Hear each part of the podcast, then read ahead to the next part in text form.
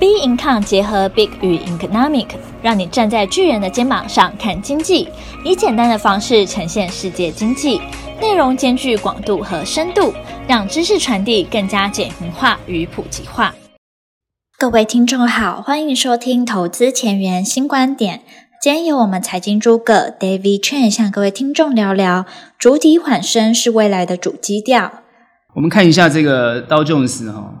道琼斯在这三个交易日哈，因为这一次只有三个交易日，那我们现在看到原本前两天的下跌哈，那在昨天晚上这一根啊比较明显的四百点、四百多点的这个涨幅哈，感觉上在这个位阶上来讲呢，有比较明确的一个啊反转的动作哈。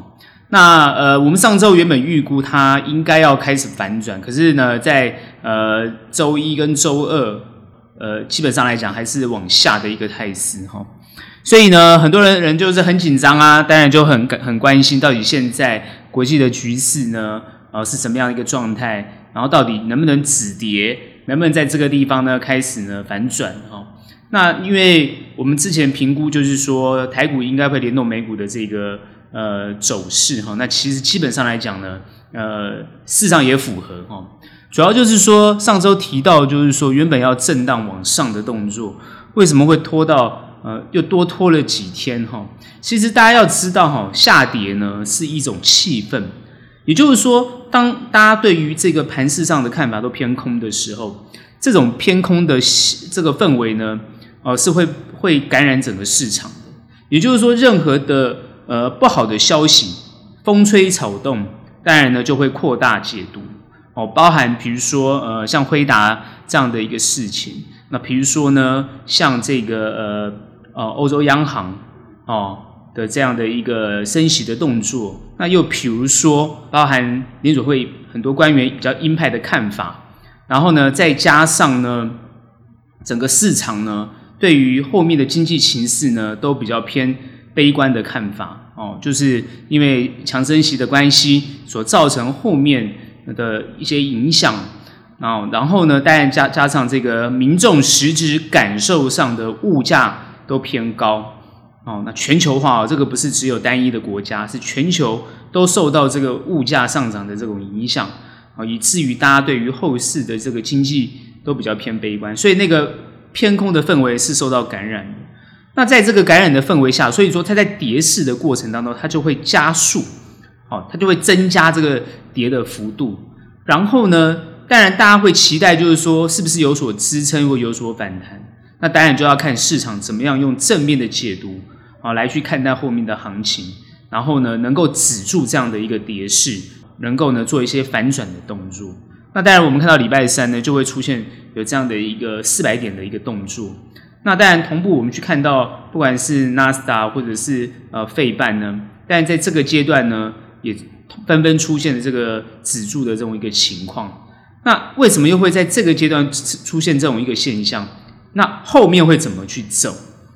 我认为呢，如果说趋势来看呢，长时间就拉到包含第四季，包含明年第一季，好，甚至去明年一整年哈。我看很多法人的看法，在明年一整年几乎都是偏悲观的，所以现在很多的法人基本上在建议上来讲呢。都是偏保守的，甚至主动建议呢，客户呢多留下现金哦，少少去切入这种比较风险性的资产。我看大部分的评论都是这样子。那少部分呢，当然会觉觉得说，诶，短线上来讲，当然有些机会，他可以去切入或者去抄底，然后呢，期待它的反弹，然后获利了结。但这也是有些建议的。那但是呢，大部分都比较偏向啊保守，比较偏向这种保守的建议。这到底是对还是不对？但是因人而异。主要是大部分的市场，很多人看不懂的情况之下，他进去容易受伤。好，比如说好消息，当然，比如说因为昨天晚上苹果这个 iPhone 十四的发表，然后呢，现在看到预估的情况，大部分市场的法人都是偏乐观。可是明明终端的消费需求是不正的啊，消费市场是不正的，那为什么大家会对 Apple 呢产生乐观的看法？好，那当然这又是另外一个。一一波呢，这些分析哦，去提到为什么对 Apple 的这样的一个看法，甚至于 Apple 这次没有什么太大的改版啊，哦，当然大家都会觉得说，比如说呃，运算速度更强啊，哦，效率更好啊，比如说相机的这个摄影的效果会更好啊，比如说画面的呈现啊，或各方面一些小改善、小改版。那实际上大的幅度并没有太大，但它也没有出折叠机啊，也没有也没有做大幅度的一些变化都没有。但是呢，大家就评估呢就会觉得很好，所以现在所有人都期待这个 iPhone 去拉动整个台湾的这个电子产业好的这个向上的动作。其实我觉得这也都是扩大解读。好，那当然在这些讯息方面，当然这是偏多的这种讯息。好，在从偏空讯息里面拉出一些偏多的讯息。那主要为什么这个偏空的看法会这么强？啊，那这就是很多的分析啊，分析人员或者是一些经济学家，然后包含去观察这个联准会的动作。那也就是说，核心的关键来自于联准会啊，所以大家要去知道，核心的关键在来自于联准会的升息。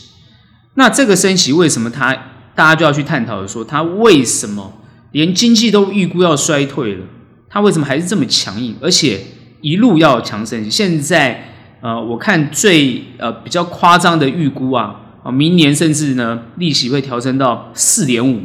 各位要想想看，三点五就已经很夸张了哦。竟然有人估到四点五，各位你要那你要去想啊，那联准会要升几次？目前九月份升息，如果是确定三码的话，好，现在目前三码呢，这个呢市场大概有七十五趴哦，就是偏向三码。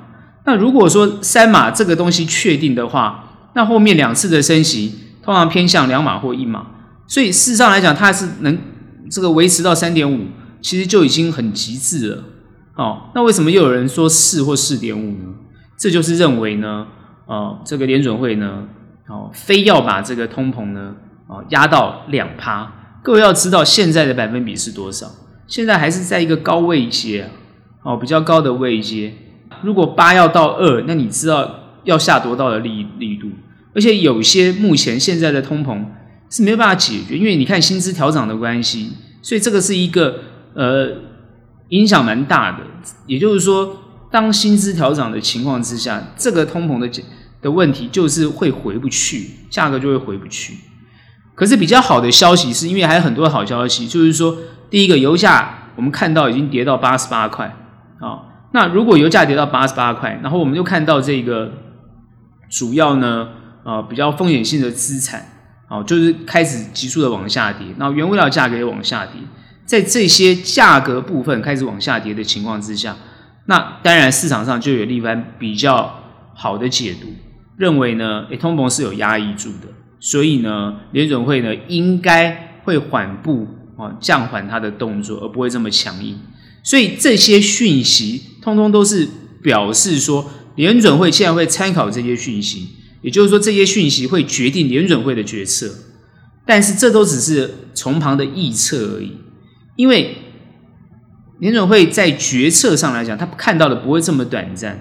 也就是说，就算是你今天油价短时间跌到这样的一个价位，他也不会认为未来会很快的改善。比如说，现在最近俄罗斯还是非常的强硬哦，今年的欧洲到底能不能过冬都已经不知道了。现在目前看起来。德国是到处需要天然气，哦，德国呢，呃，包含最近呢，消失到加拿大去，哦，要去跟加拿大签这个天然气的这个管线，所以德国是在想一切的办法在解决这个问题，啊，那包含德国现在，因为它经济首次出现衰退，啊，各位要知道，当欧洲的核心呐，也就是欧洲最有钱的国家，这个德国，它经济都出现衰退了。那请问谁要来拯救现在的欧洲？欧洲现在状况非常的糟糕，除了这个油价、这个天然气价格，他们通膨非常严重。那包含今年如能不能过冬都不知道。所以德国现在最有趣的是，你看那个超市里面那个电暖气几乎都很快就卖光了。你看现在才夏天就已经有人去买电暖气哦？为什么？因为他现在最怕就是他的天然气没有的情况之下。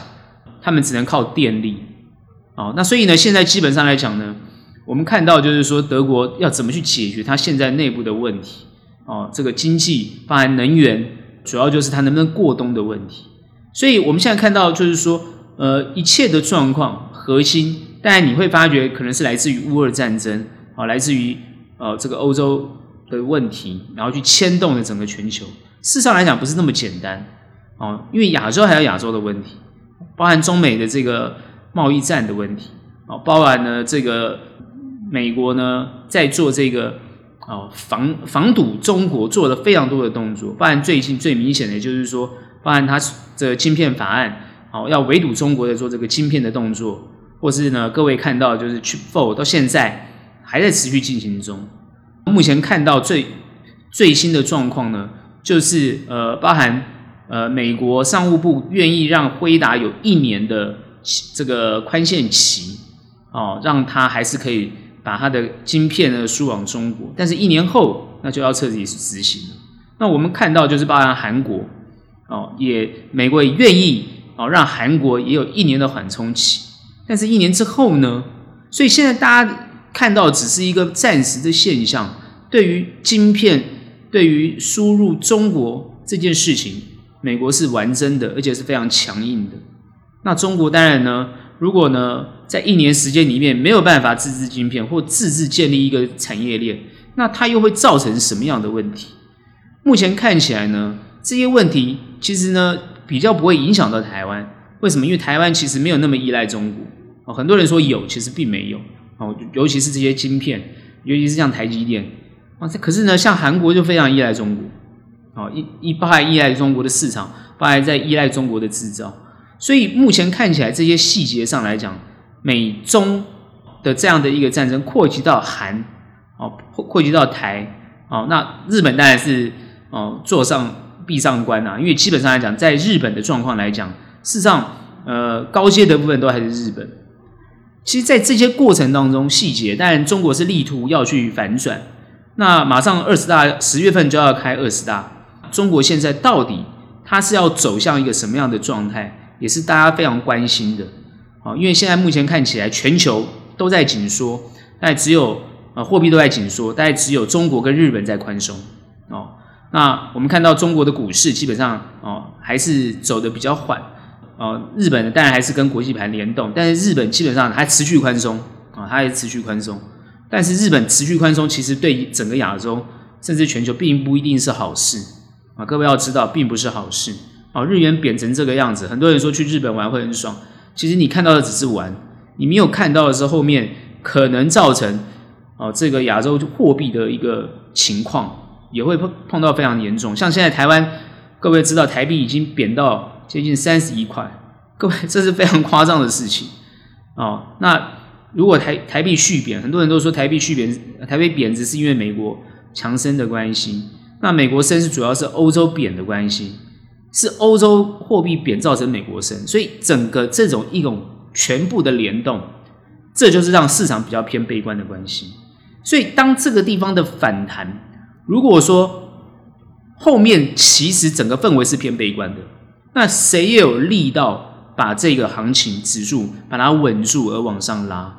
那我认为这个就是主要好在推动整个经济，包含全球的这个怎么让经济走出一种衰退的问题上来讲，那这些重要的人物他必须要去思考的。我认为他们是绝对有完整的思考。前阵子呢，你看到你现在看的是跌，所以你很恐慌。可是各位要知道，在几周前，美国股市是非常非常强劲的哦，是非常强劲的，是最近这几周才开始跌而已。哼，各位要知道哦，在八月份甚至是一直走到八月中，都是很强劲的哦。所以在这个强劲跟衰退的过程当中，我认为背后上来讲。都还是这些啊，政府官员在做背后的指导，甚至在背后的操控。很多人认为是市场啊，市场在操控他们。其实市场呢，通常都是过度解读，要么是过度悲观，要么都是过不过度乐观。所以我认为他们在做调控的时候，主要就是因为市场过度乐观。哦，所以呢，美国原本是要缓升，突然变成强升，所以强升之后，它这边呢就是要把它压抑。那压抑之后呢？现在呢？如果进入到前波整理区的话，它又会开始进入一个缓步往上走的动作，所以我才会一直强调往下跌没有关系，但是呢，它会跌了之后缓步往上走，这就是我的观点跟看法。所以我在上一周提到，只是很多人会说，因为我觉得大家都是非常急躁的，很多人就是很急，急什么？看到自己手上的部位下跌的时候，就会很忧心。忧心什么？忧心自己呢，一直亏，账面上一直亏，一直亏，会不会亏到变壁纸啊？亏到无底洞啊？我认为是这样子。如果你是去买像这种比较投机的股票，或是像买这个像美国的民营股，哦，我真的觉得你的股票会变壁纸，因为它本身是没有基本面的，它就是受市场的氛围在这个地方炒作。有基本面的好的公司，有获利也有前瞻前瞻性的公司，难道它不会受行情的影响？它当然会啊！比如像辉达，难道全世界都不需要高阶的这种显示显示卡片的吗？高阶运算的显示卡片都不需要的吗？各位要知道，未来是 AI 的世界，辉达很早就切入 AI 了，它的 chip 就是全世界最需要的东西。你觉得大家会不需要辉达了吗？你今天只看到中国市场没了，难道辉达不会发展其他国家的市场吗？所以我觉得很多人看事情就是这样子，就是看到一个点，看到自己一个点就开始放大啊、然后开始呢很悲观，然后呢开始呢就很恐惧，然后就想想要开始出多自己的部位，所以呢就怎么样追高杀低，追高杀低，你追高杀低怎么会赚钱？本来就是这样子啊。但是做短的人当然要追高杀低啊，做短我当然我没有任何意见。哦，所以很多人跟我讲说，哦，那我我我现在不会怎么？那我就会反问他，你到底是做长做短啊？那这个问题，我不知道在几百集前我就已经讲过啦、啊。这一开始我在录 podcast 我就教过大家了，你要先搞清楚自己是做短还是做长啊。那做短做长还要考量自己有钱还是没钱啊，部位大小啊，这都要考量清楚的、啊。哎，不是说哎，我想要做短，我觉得多少钱都可以做短，做短倒是没有多少钱的问题。那你要做长的人。你钱很少，你要做长，你想要考考虑清楚啊。那不是说不行，因为很多人说，哎，我也可以慢慢存啊。像很多人就存什么零零五六啊，零零五零，OK fine，都可以。我讲台股啦，就是零零都可以啊。美国你也可以存 ETF，都可以。慢慢存，那也是另外一种做长的看法。那你就不要受市场的影响。好，做长的朋友，我都一直认为这些市场的波动跟你没关系啊。你看戏就好了，看戏就好了。只是你要知道你自己买的是什么，你民营股就不行嘛？民营股怎么可以做长呢？可是你看它一直飙，你就受不了啊！对啊，那你那你大概就是你就很多人就会受不了。那有些股票不是你可以做的，我常常讲，那不是你可以做的啊。那些网红可以做，但你不能做，知道吗？啊，因为你不是网红，你是跟的人哦。那这个是不要太去轻信这些东西哦。那你要相信的是什么？相信的是自己的观察，相信是自己的研究，相信自己是想说，诶，你的选择的标的到底它真的有没有未来性啊？如果它有，而且实质上有营收跟获利，你甚至都不用太担心。那为什么讲到这个地方来？因为呢，联准会在怎么样的一种决策判断，它一定会考量到经济的情况。如果经济衰退到一种非常严重的程度，你觉得还会持续升息到四？这个从四点五啊、五趴、十趴这样走吗？各位有没有去想过？难道它是要呈现一个全世界啊大衰退的这种回顾到大衰退衰那个年代吗？没有这种可能性嘛，也没有意义嘛。我想美国是一个一个资本主义国家，一个资本主义国家的概念上来讲，它怎么会放任这种我认为叫做？所谓领利息的概念，领利息就是说你不用付出，你可以领到钱的这种想法，这这种这种是完全不可，这个不可能存在的东西啊，就是鼓励不劳而获，你觉得有可能吗？不可能嘛。所以很多人说利息已经回不到过去的七八到十趴，这这我同意啊。所以美国它一定会升息到一个位阶之后，它就不会再升息。那至于会不会降息，一定要看经济的情况哦，这一点是绝对肯定的。不管明年的情况，或者是后年的情况，我认为谁都不希望经济衰退，没有一个政府或一个政权希望经济衰退。美国最近的政治，我看拜登已经没有在关心这个经济议题，他觉得他两个项法案签完之后都没事，这样知道吗？哦，他签了这么多钱出去，你觉得他还关心经济吗？他完全不想关心啊！所有的这个通膨问题，我就用补贴嘛，我全部用补贴。你看最近电池也补贴，电电动车也补贴，什么都补贴。只要你在美国生产，我就补贴。啊、哦，你不是美国生产，像韩国都哦，你不是 Made in USA 的，我全部不补贴。说韩国的车厂紧张了，韩国的电池厂也紧张了。所以现在就是这样子，你只要是美国生产，全部都补贴，这是很一个非常夸张的补贴方法。但是美国做了，对不对？美国都敢这样做了，那你去想嘛，他都敢做补贴了，难道他希望经济变差吗？他不愿意嘛。这是一个最 common sense 的想法。那跌就是一个修正嘛，跌的概念就是它贵嘛。所以你永远要记得，贵的东西你就不要买嘛，对不对？那你要买就只能做很短，就是这样，知道吗？贵就是要不要买，那等它便宜嘛，就是这样子。所以做中长当然是要看看这个便宜的状况嘛。哦，所以呢，很多 我看最新的很多人问说，哎，那这样辉达可不可以买？哦，我觉得哦，中中线来讲的话，当然是可以的哈。哦，那以长线来讲还要观察了。哦，那辉达这这这家公司其实是一个不错的公司，所以呢，你也不用太担心了。哦，所以很多人说，哎，跌到这可不可以买？可能有些人还觉得它跌的不够，我只能这样讲。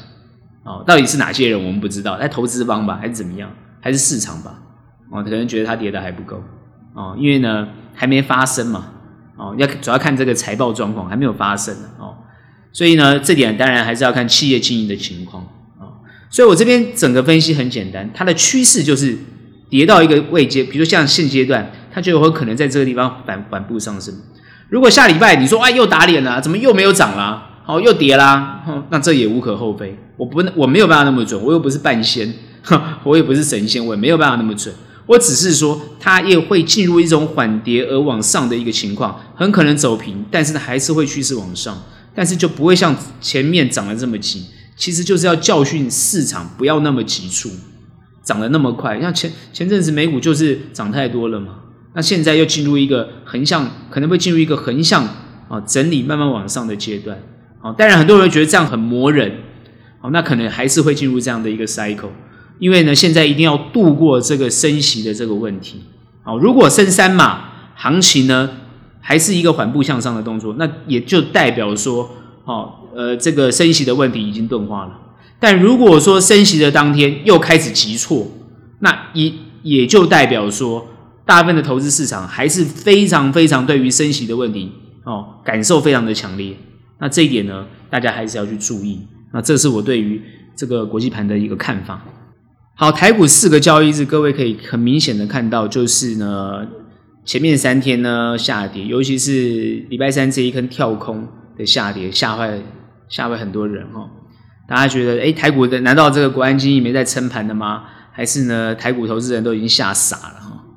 好，那当然比较好的就是说，在今天中秋前夕哈，然后呢，一根呢哦红 K 哦涨了这个一百多点哈，那也就是在九月八号的时候这一天哦，然后做一个反转的动作，但是呢，它也没有转的很多，只是在这个地方感觉像是一个止跌，然后像那个。呃，止跌的一个情况。那我们之前一直评估过，就是说台股会跟美股做联动，其实目前看起来也是相同的，啊，还是在做联动的一个。可各位说，哎，联动，那其实呃，这个看起来这个位阶指数都不对啊，怎么会联动？我们讲的是它的那个节奏，涨跌的节奏是联动的，涨跌的节奏既然联动的话，其实会比较好抓，没有错。但是呢，当然里面细节会有所不同，所以很多人在这个地方操作上呢，也是趋于保守。所以你从量里面可以看到，哦，其实很明显就是趋于保守。当然是因为节前的关系，哦，成交量下滑也很正常，啊，但是呢，态度上来讲呢，已经从这个偏空的看法里面，啊，稍微偏多。那当然这是一种会不会是一种跌多的一种反弹，也有可能。那当然另外一个想法，我认为应该呢，在这个地方，如果美股止跌的话，台股呢，在下一个下一周呢，中秋节啊节。节庆结束之后呢，开开始呢就会缓步向上走，但这是一个好事。那只是大家现在比较关心自己手上的部位，哦，就我刚刚前面讲，哦，主要大家还是关心自己到底现在的股票是怎么样的状况，哦，因为很多人还是持有中小型的股票，看着这些权值股在那边，哦，这个要动不动的，有时候动了一下又不动，然后呢，哦，在这地方呢也被杀得很惨。那自己的中小型股票呢？诶，前阵子有飙，然后呢涨一涨，后来现在又不涨了，哦，当然就很多比较忧虑的情况产生。我前面讲美股的状况，主要也是谈到大部分法人的想法，哦，法人在这个地方呢，多半还是比较偏保守的建议，啊，不会偏积极的建议哦。那我讲的是哦，主要比较大资金的法人，因为他们早就已经把资金哦，我在上周已经讲过，他们早就把资金都已经做好部位的调控了。事实上，放在风险性资产上面的已经没有很多哦。那放在上面的只是该操作就操作，就是维持一个热度就好了。所以你看那个成交量是没有办法很大的哦。那要让整个市场非常热的时候，那些资金才会慢慢进来。你觉得很奇怪，对不对？照理讲，他们应该是主动去让市场活络哦，其实没有。大资金基本上来讲，通常都是偏保守的哦，他们只会移出一部分的资金，做于比较积极的操作哦，来创造报酬率。市场不可能让整个大部位的资金去做操作的，不大可能哦，因为他们也没有任何一个人愿意当这种股市的领头者。哦，行情的领头者，只有你看到那些少部分的所谓的什么主力拉家拉自己家的股票，那个当领头者，那你撼动不了盘势啊，对不对？那真正大资金的，你资金大的部位，你也不会大到国际的资金呢。但是国际的资金也不可能全部摆在台湾呢。所以各位要去想一个问题啊，就是说现阶段来讲啊，如果按照你的部位跟这样的行情，你的对策是什么？这也是大家比较想关心的地方。法人的想法可能不跟你不一样，可是你自己当然还是要做好自我这种保护的动作。通常在这个阶段，我会建议你，你的操作上来讲可以偏比较短，而不要偏这种呢，哦，这种比较长期的想法。那这样讲起来好像都不能长期，也不是。事实上呢，好的公司哦，其实放长也不见是的，不见得是一个坏事。现在问题是说，你手上的部位哦。这个已经下跌很多了，你认为的很多，所以呢，你会觉得说，我到底要不要在这个地方呢把它砍掉？啊，受不了了嘛？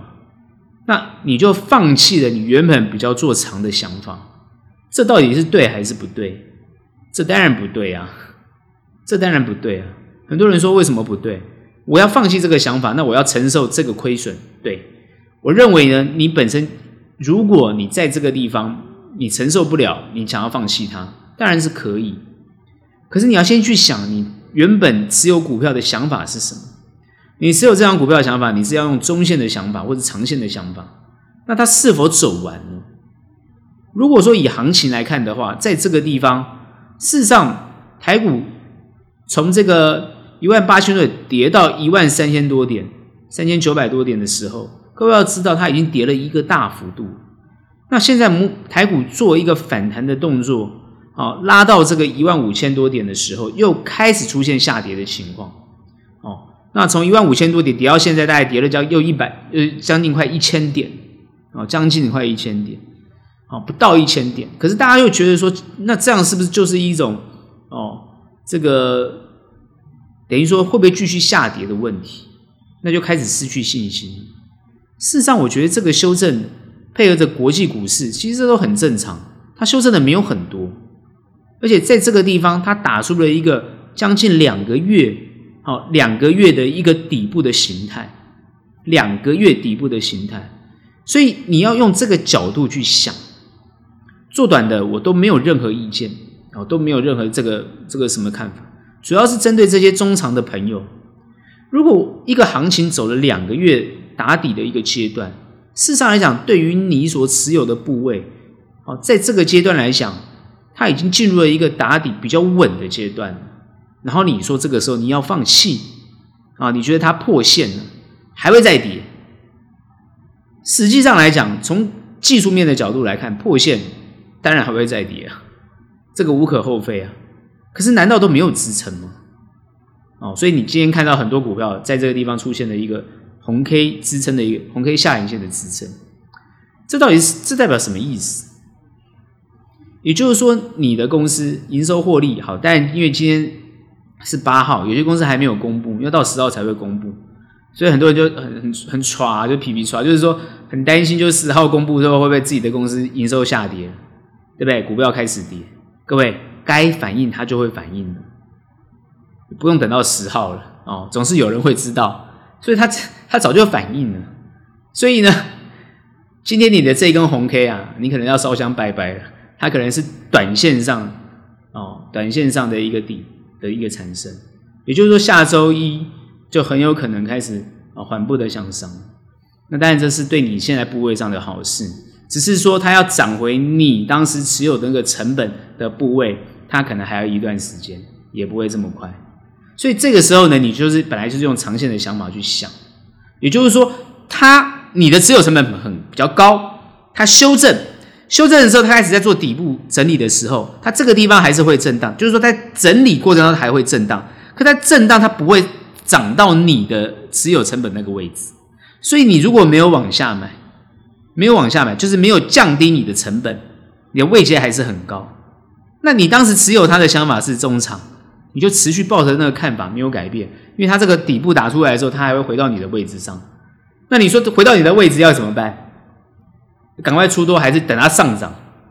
我认为，如果说国际的局势没有明显的，对于趋势上来讲没有明显的好消息，或者是明显的哦上涨，它现在现在唯一上涨的好消息就是经济衰退到大家都受不了，经济一定要变好。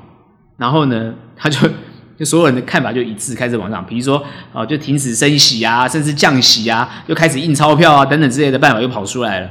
啊，你就看到行情又开始一堆往上走，那你可能要等到那个时候，你的股票才有可能赚钱。所以你要不要等？好，这就是一个抉择。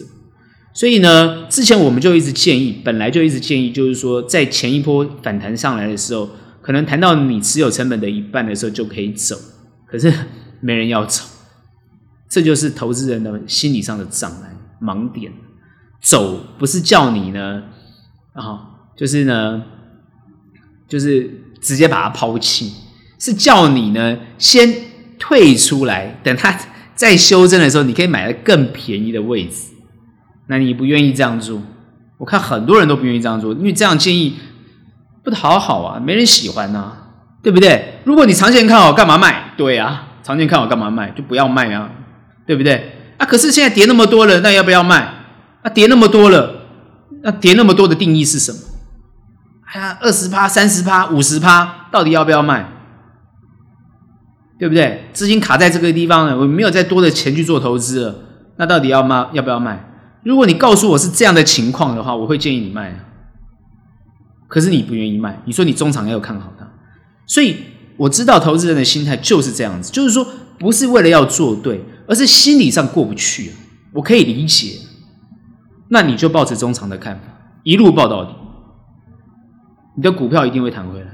至于你告诉我要我告诉你为什么时候，整个国际的行情，整个股市没有反转到一个上升趋势，那都要等非常的久。就是这样子，这就是你要的答案。你自己也知道这个是答案。所以最好的策略是什么？最好的对策跟策略已经给过大家了，已经给过大家了。本来就是它反弹到一个位置的时候，你一定要把资金撤出来。去买相对比较强的股票，让比较强的股票获利，去弥补你那个下跌段你损失的那一半的价差，就是这么简单的操作策略。很多人做不到，很多人不愿意去做。那这没有对错，这完全没有对错，这只是一种操作的策略概念而已。所以站在专业的角度来讲。这没有对错，不要说自己买错股票了哦。为什么我没有买到那种一直往上飙的？好，最近有个朋友，哦，就是买的，看到自己的股票啊卖在一个呃不不是很好的位置，然后他股票一直往上冲，哦，生气股啊，一直往上冲，气得要死。有什么好气的？马上跌停板就给你看了，连续几根跌停板给你看了。但是他看到今天又涨了，你看。你的情绪永远受到这种股市你掌握不了的这种情绪而影响。股市能够让你掌握吗？你又不是背后出钱的那个主力，怎么可能让你掌握？他要拉就拉，他要卖就卖，你怎么是他？你全部都用猜的嘛？所以专业的不会这样做。什么叫专业的？专业的不用猜，看到不对他就该走，他就会走。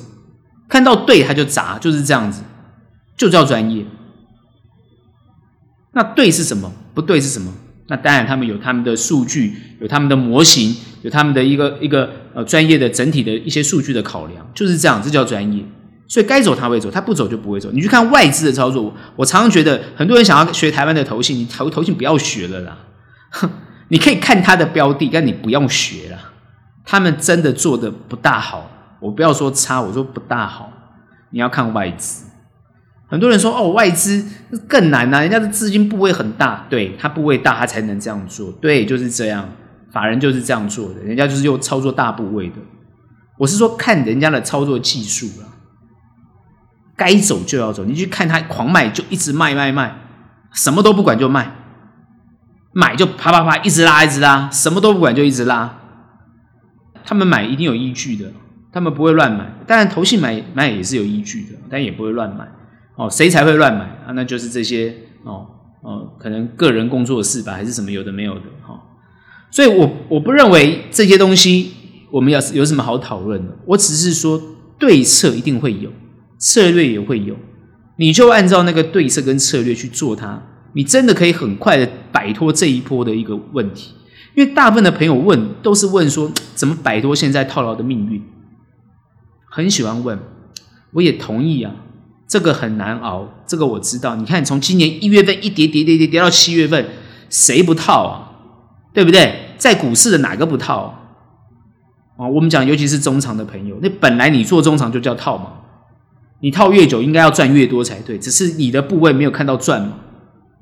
所以我说调整很重要，趁它反弹的时候一定要做一个调整，把资金移出来，因为你资金部位不够大。所以你移出来之后，做一些其他的调整，这样子是对的。然后等它跌更多，你好的公司你再把它接回来，让你的资金比较活一点。哦，那当然资金部位很大的朋友不用相，不用听我这这个建议，因为你就持续持有它，甚至你往下接也没有关系，真的就是这样子。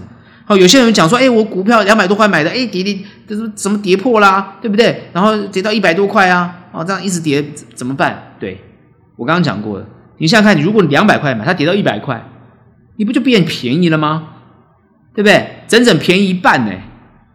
好像最近很多朋友说，哎，那 ABF 怎么办？能不能买？你去看 ABF 多便宜啊，连外资都投信都跑去买了，有些都跑去买了。哦，像有些人，你最近去追追那个辉达，所以就是我意思就是说，贵跟便宜，就是每个人心中一把尺啊。航运，你像你看，本益比这么低，公司还在赚钱，你看它跌成这个样子，你说它便宜吗？还是贵？所以很多人就是常用这样的角度去看，就是说到底便宜还是贵？那每个人心中一把尺，我们只是就现在的状况，怎么样能赚钱？那当然给各位建议、哦。所以呢，我认为还是有赚钱的机会。像很多股票现在就算修正下来，因为它的位阶相对表现得比较好，它很快就会弹上去。然后呢，弹上去之后，它就有机会哦获利。那主要的关键还是来自于获利。所以我们操作上来讲呢，哦，如果偏积极的部位，哦，你在位阶上来讲，你选择上来讲，你当然就是趁它的反弹的这个区间上来讲，你可以积极的操作。啊，那它下跌段的时候呢，啊，你越不愿意放空，或者你不会做，你就观望也可以，你都不要操作，我觉得也是个好好的办法。啊，尤其是做做短的朋友，我常常会这样建议他。你可以抓那个区间的一个一个操作的机会哦。所以呢，我们今天谈的比较多股市跟操作的部分啊，就是因为很多人那个心里面的结要打开来。听我讲完，其实它很简单，可是做起来很困难，这个我知道。可各位一定要记得，做投资一定要有一种壮士断腕的能力，但也要有一种积极抢进的能力。那这样子你才有可能获利，兼具呢哦这个停止自己的亏损哦。停止亏损，往往有时候是赚钱，就是你停止亏损反而是赚、哦。那你积极抢进，反而就是有机会获利。那主要就是这两两个态度。那当然，一般来讲比较中长的朋友，那当然就他通常都不是这种想法，就反向的。那比较反向的想法，那当然我就觉得你要有比较耐心。那当然就尽量不去看它哦。等它，我讲过了嘛，经济不会差差到那种你想象中的境界，物价也不会涨到这你想象中的境界。全球现在在打物价。所以现在你所感受到的那个物价，很有可能是短时间的高点啊！你很有可能全球都一样，已经是短时间的高点了。因为它打的力道这么强了，升息的力道都这么强了，它还敢涨吗？你去想想看，还敢涨吗？各位，你会说，哎，那欧洲的电价都在涨了，哎，那是因为它乌俄的这个俄罗斯的问题嘛？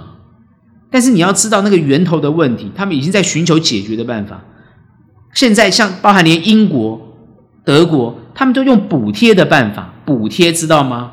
甚至减税的办法，他们做了很多的动作来降低你的电费负担，很多方法不是没有办法。美国也在做补贴，啊，美国做了非常多的补贴，啊，所以你永远要记得，所有的政府都是在想办法解决问题，虽然问题看起来都很难解决，因为他们永远是那个。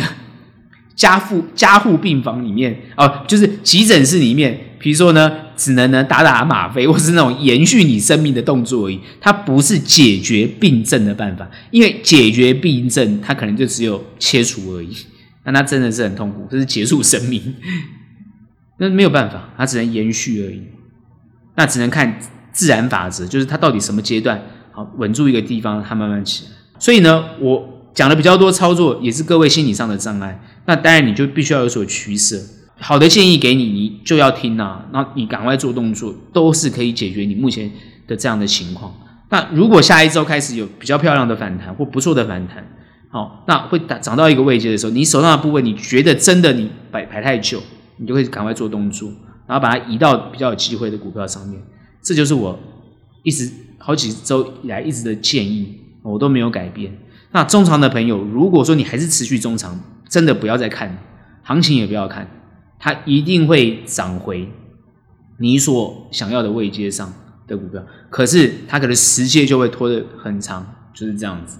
好，那这就是永远的答案，没有改变。至于你会问我说能不能够往下接，那就要看你的公司，哦，这个公司的表现跟它短时间里面是不是有跟未来性有关联性，或者营收上。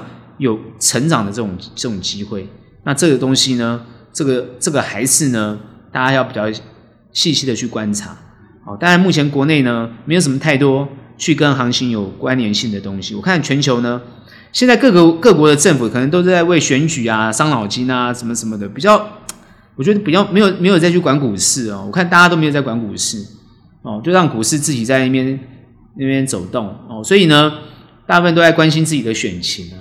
哦，所以呢，我们就看，就是说，既然选情跟这个行情有脱钩的情况，都不用什么好好好考量的，就是努力的关心经济的变化。但是有一个有一个点很重要，如果各位在关心政治的话，你一定要抓紧一个点，就是逼迫这些候选人去讲出他的经济对策吧。你到底怎么解决物价高的问题？你到底怎么解决哦民生的问题？你总是要拟出一个办法来。不然我们选你干嘛？是不是？这点大家同意吧？哦，当然美国选举也是大家都关心这个东西。哦，大家都关心这个东西。也就是说，国内的议题永远比国际的议题来得大。所以，当你还担心什么两岸会不会打起来，那个东西没人要讨论的啦。生活都过不下去，还打起来？每个国家自己都有问题，中国大陆有自己的问题，好不好？啊，每个国家都有内部自己的问题要解决，谁还管你怎么打不打？莫名其妙啊，浪费时间啊！美国现在不是要搞选举的吗？谁还管那些议题？什么飞来飞去，那个只是为了选票，喊喊壮壮声势而已啊！挑动民族情绪嘛，他在挑动那个民族的这种情绪才有选票嘛，这也是选票之一呀、啊。哦，有些民族主义者，哎，挑动民族情绪就有票了嘛。那另外一个就是民生议题比较重要啊，这个要开政策牛肉嘛，那就是这样子。所以你就看看就好，好，只要呢行情呢能够呢。缓步而向上，我觉得都是对我们后面呢，哦，是一个哦不错的一种态势。所以呢，我本身来讲还是偏乐观，没有改变。虽然前阵子还是有修正，但我还是偏乐观。哦，这个我还蛮坚持的。哦，这是我的看法。本节目就到这边结束，学友们欢迎订阅。有任何问题、任何想法，到我们的脸书专业以及 Instagram 跟我们做交流喽。那我们下期节目见，拜拜。